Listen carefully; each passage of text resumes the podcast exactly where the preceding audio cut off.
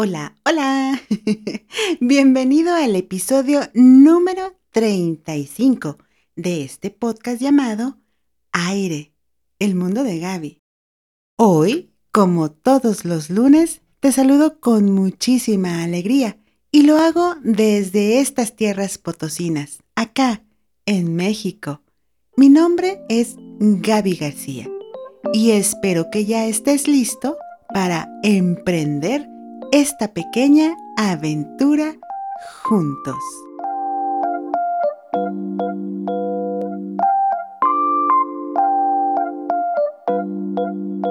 Julio se ha marchado y ha sido en verdad rapidísimo. Nos dejó a su paso maravillas del mundo. Nos llenó de suavidad, smooth. Nos impulsó a utilizar el poder de nuestra mente y cómo la amistad es valiosísima en nuestras vidas. Ahora es el turno de agosto y fíjate que este mes, sin ningún motivo en particular, es un mes que me agrada mucho, como que su nombre me parece así como acolchonadito, afectivo, yo no sé. Pero después de mi mes favorito, que es enero, agosto es el que le sigue. Y es que agosto está lleno de acontecimientos realmente interesantísimos. Entre ellos, y el más importante para mí, fue la llegada de mi primer sobrino Efren, el mes en el que me convertí en tía por primera vez. Así que este 3 de agosto, feliz cumpleaños, sobrino adorado, te amo con el alma. Felicidades, guapo. Además, puedo catalogar a este mes como un mes de gladiadores. En primer lugar, por los hermosos seres que nacen entre julio y agosto, llevando como signo a un leoncito, los hermosos Leo. La flor de este mes es el gladiolus, que significa espada y representa a los gladiadores romanos. Y para rematar, es el mes de la cerveza. Me encanta este mes. Empecemos por el origen del nombre de este maravilloso mes, agosto. ¿Por qué se llama agosto? Como ya lo hemos comentado en episodios anteriores, en tiempos de los emperadores romanos, los meses del año empezaban en marzo siendo julio el quinto mes y agosto el sexto. En consecuencia, los nombres de esos meses eran quintilis y sextilis. Por allá en el año 24 AC, el emperador romano Augusto, quien en realidad se llamaba Gaius Octavius, Cayo Octavio, quien fue adoptado por su tío abuelo Julio César y que el Senado de ese entonces le concedió utilizar el nombre de Augusto, que es la rama de la familia a la cual pertenecía, donde Augusto es en realidad un título, mismo que significa majestuoso o venerable, y donde César también se convirtió en un título, significando el general, cónsul y dictador romano, o sea, emperador. Se convirtió entonces en el emperador César Augusto.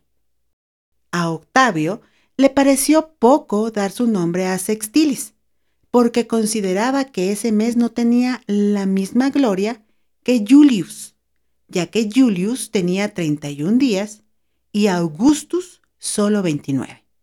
Por esa razón, el emperador alteró la duración de varios meses quitando y poniendo días, hasta lograr que su mes tuviera 31 días.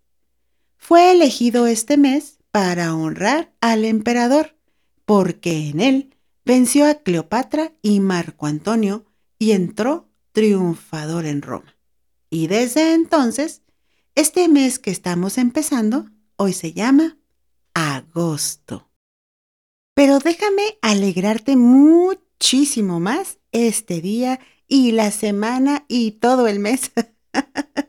y es que el próximo viernes 5 de agosto, establecido desde el año 2007 como el primer viernes de agosto, es el Día Mundial de la Cerveza. Sí, señor. Son pocos los no entusiastas a esta bebida, así que estoy segura de que esta nota te pondrá más que contento.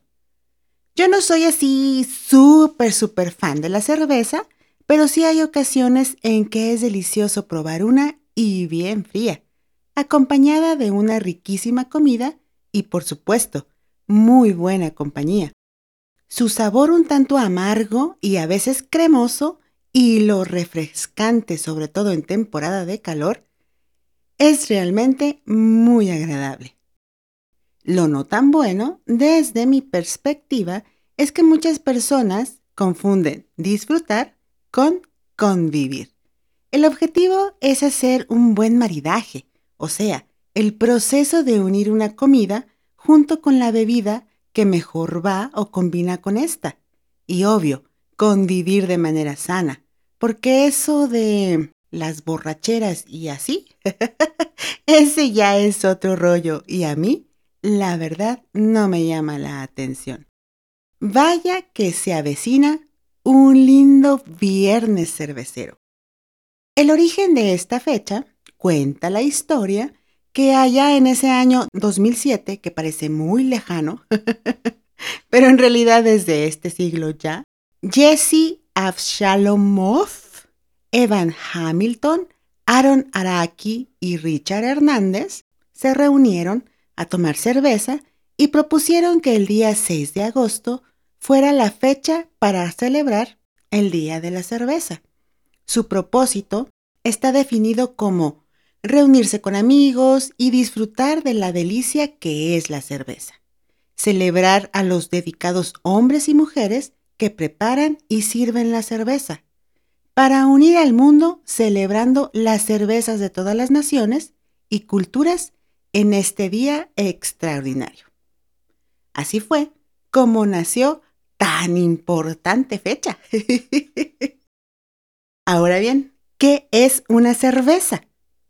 De acuerdo al diccionario Larousse de cocina, la cerveza se define como una bebida alcohólica de un mosto dulce a base de cereales germinados, principalmente cebada, con la adición de lúpulo.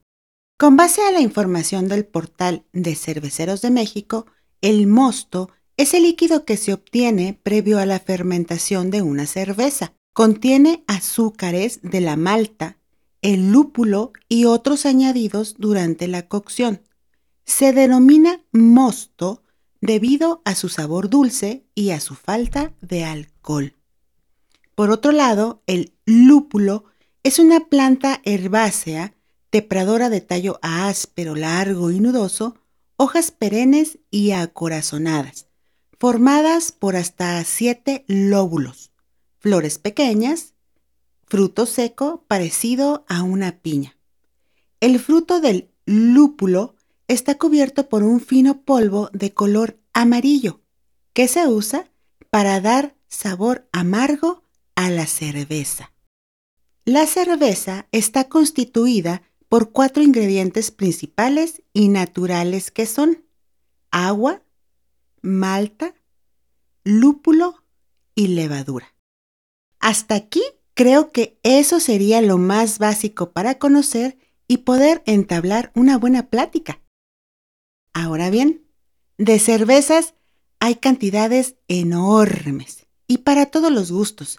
Y aunque no seas de esos amantes de la cerveza, ni yo sea una experta en el tema, pues aprendamos juntos, que sin duda esta información nos será de gran utilidad y así, en un futuro, espero yo cercano, podamos tener muchas charlas al respecto. ¿Cuáles son los principales tipos de cerveza? De acuerdo al portal de Molina for Brewers, existen dos tipos principales de cerveza en las que podemos incluir prácticamente todas las que existen, que serían las cervezas Ale y las cervezas Lager. La diferencia principal entre estas dos grandes categorías es el tipo de fermentación. Las lagers son de baja fermentación, mientras que las ales son de alta fermentación. Cervezas lager son las cervezas más populares en Europa Occidental. Normalmente son cervezas claras para servirse bien frías. Dentro de esta categoría de lager podemos encontrar tres subtipos principales. La Pilsen, la Lager especial y la Lager extra. Lager Pilsen son cervezas rubias elaboradas con maltas claras, como la malta Pilsner o la Premium Pilsner. Tienen un ligero aroma a lúpulo, con notas suaves y frescas, siendo las lagers más ligeras. La lager especial son también cervezas rubias, doradas como las Pilsen, pero con reflejos más ámbar. Tienen aromas malteados, ligeramente tostados, con notas a lúpulo. Son cervezas muy cremosas. Lager extra. Son las lagers con la graduación de alcohol más alta, entre el 6 y el 7%. Tienen un color cobrizo, proveniente de la malta tostada. Su aroma es más intenso, con un cuerpo y espuma bastante fuertes. Cervezas Ales. Antes de las lagers, fueron durante siglos el tipo de cerveza más popular. Suelen tener una graduación más alta y sabores más intensos. De las cervezas ales, también tenemos varios subtipos. Pale Ale son uno de los tipos de cerveza más de moda actualmente. Son las cervezas más pálidas, de ahí su nombre. No obstante, son cervezas muy lupuladas. Tienen mucho lúpulo y de intenso sabor. Algunas pueden llegar a ser bastante amargas. Cervezas negras. En las denominadas cervezas negras podemos encontrarnos dos subtipos principales cervezas stout, que son muy oscuras, hechas con malta tostada, y cervezas porter, una variedad aún más fuerte. Suelen ser muy cremosas y pueden tener matices a chocolate o café.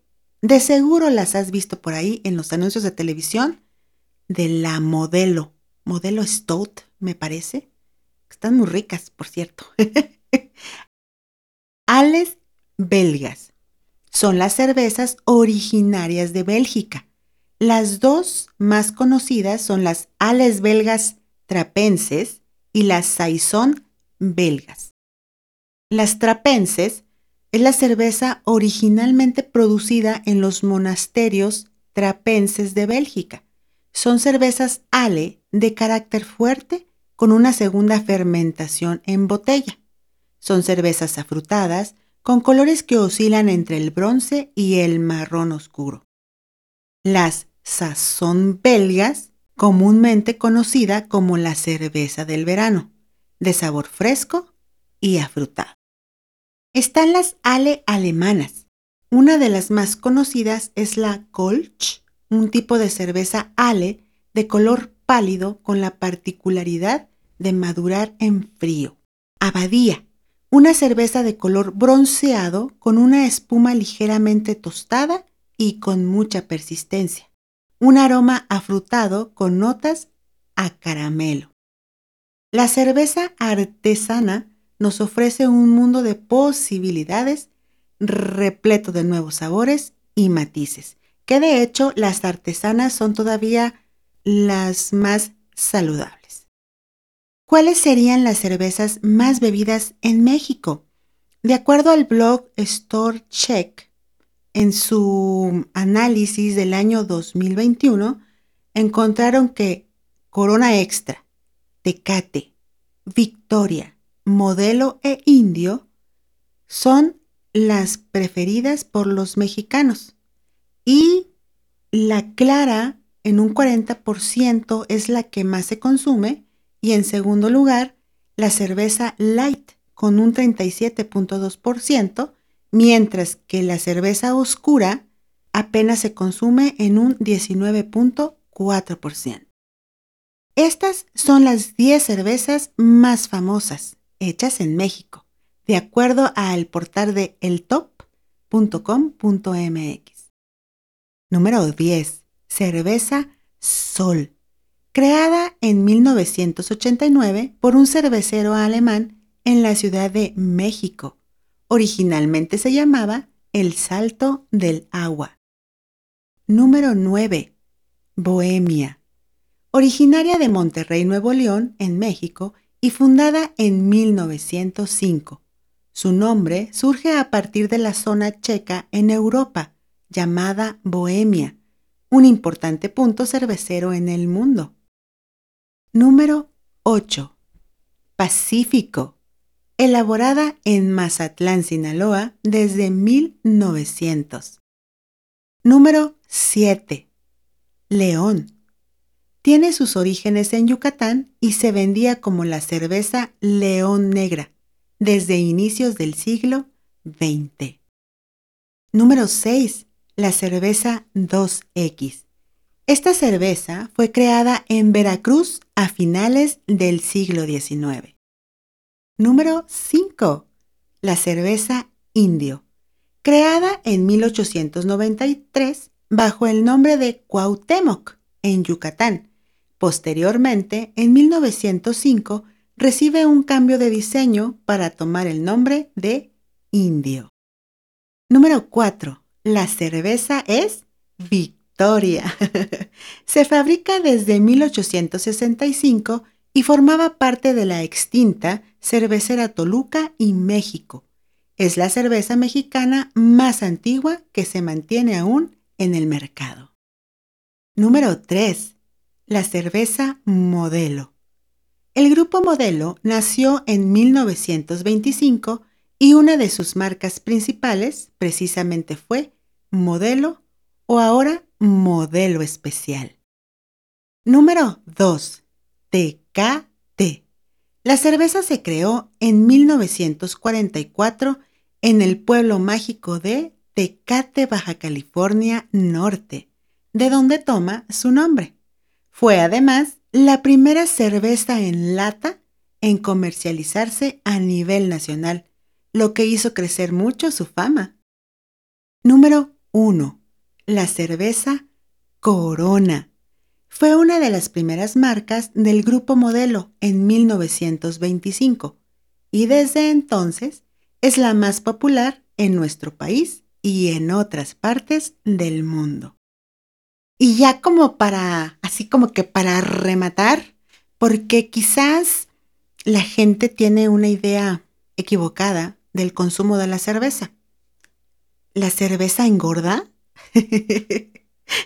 de acuerdo al portal de elmundo.es, la cerveza tiene pocas calorías y escasas grasas saturadas. La cantidad exacta es de 43 calorías por 100 mililitros. Así pues, si bebes un vaso de 250 mililitros, estás ingiriendo unas 90 calorías. Por tanto, se considera una bebida poco calórica y no debe afectar al peso si se toma con moderación, obviamente.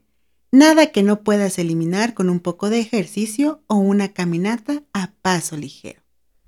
Además, de acuerdo a la revista Forbes en español, la cerveza es una bebida natural, poco calórica y que aporta a nuestro organismo sustancias útiles, nutritivas y energéticas.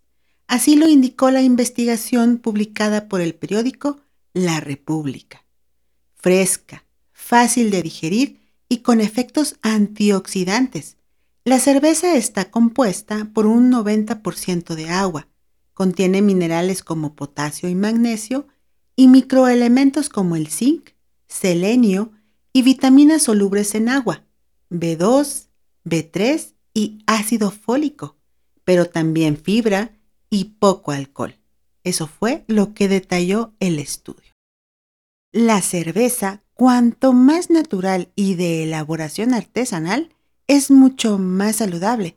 De hecho, un dato interesante es que la cerveza negra, la oscura, es aún más sana porque está, como ya lo comentamos, elaborada a base de malta y lúpulo.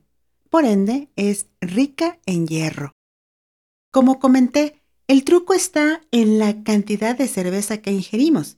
Si consumes esta bebida en exceso y además agregas snacks o comidas ricas en grasas, pues o sea, no le eches la culpa a la cerveza. El verdadero responsable es uno mismo. Como siempre, todo con moderación. Agosto apenas empieza y de una manera espectacular. Además, vestido de gladiolos, que es la flor de este mes, misma que representa victoria, fuerza interior. Sintámonos como esos gladiadores romanos victoriosos. Alcemos nuestros tarros, nuestros vasos, nuestras yardas y gritemos al unísono, ¡Salud! Deseo que tengas el mejor de los días y recuerda, sonríe, es el mejor alimento para el alma. 拜拜。